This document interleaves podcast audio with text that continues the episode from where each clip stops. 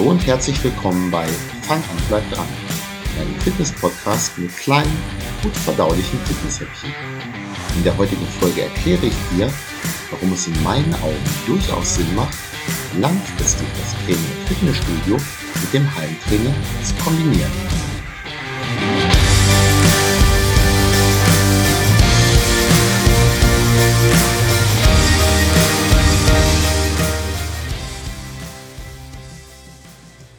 Hey, hier ist wieder Thorsten Hösemann, Personal Trainer aus Wetzen bei Hannover.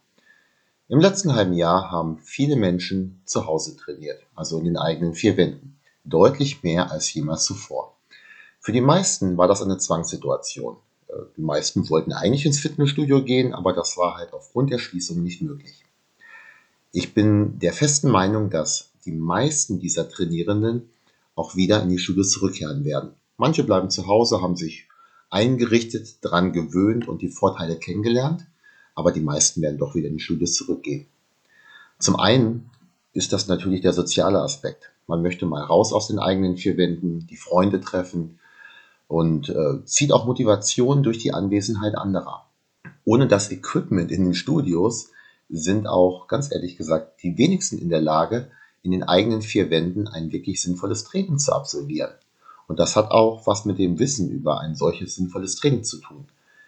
Aber genau deswegen gehen ja viele auch in ein Studio, weil es eben dort Fachleute gibt, die den Trainingsplan erstellen, äh, die Trainierenden korrigieren und auch motivieren. Es gibt allerdings auch Argumente für das Training zu Hause. Du sparst beispielsweise Zeit, kommst auch sofort ans Gerät, kannst dir die Musik anmachen, die du möchtest, die Klamotten tragen, die du möchtest, andere stinken nicht, beziehungsweise keiner beschwert sich, falls du stinkst. Was ist besser? Das kannst du für dich entscheiden. Falls du zu denen gehörst, die zu Hause sich gut motivieren konnten, du dich aber trotzdem auf das Training im Studio freust, habe ich jetzt eine Idee, an welche du vielleicht noch gar nicht so gedacht hattest.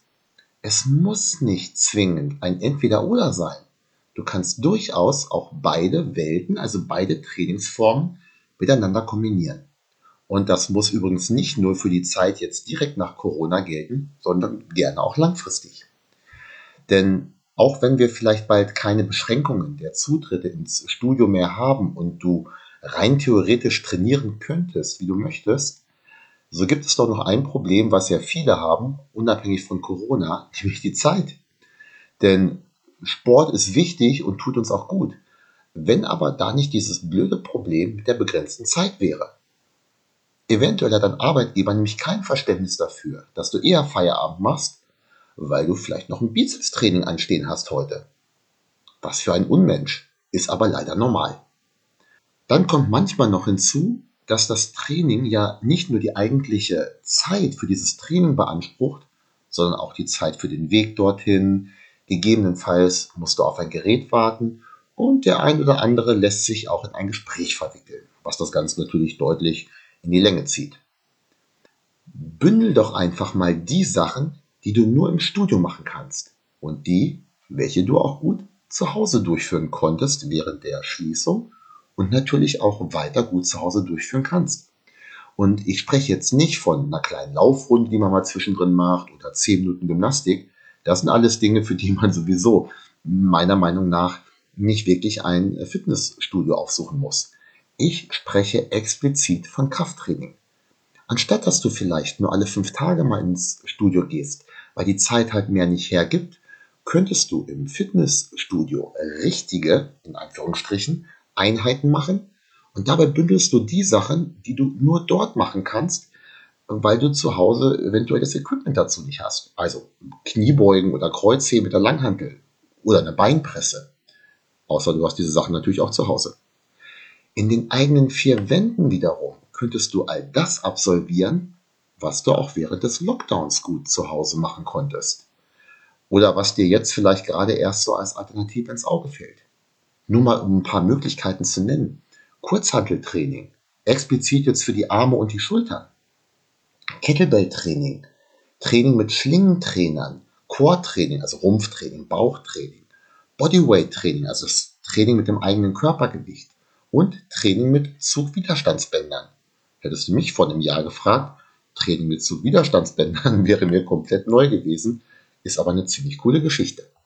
Ja, manches kann man wirklich sehr schlecht zu Hause machen, vieles aber schon. Wie genau du jetzt die Einheiten zu Hause und im Studio kombinierst, da gibt es unzählige Möglichkeiten. Sprich doch deine Trainerin oder deinen Trainer im Studio mal an und lege ihr oder ihm deine Vorschläge mal vor. Und falls du es durch diesen Tipp von mir schaffst, häufiger zu trainieren als vorher und dadurch mehr zu erreichen, dann melde dich bei mir und gib mir Feedback. Es würde mich sehr freuen. Egal ob zu Hause oder im Studio. Ich wünsche dir viel Erfolg und vor allen Dingen auch viel Spaß beim Training. Falls du noch ein Minütchen hast, ich würde mich sehr über eine positive Bewertung auf der Podcast-Plattform deiner Wahl freuen. Das hilft mir, noch mehr Menschen mit diesem Podcast zu erreichen. Bleib fit und gesund.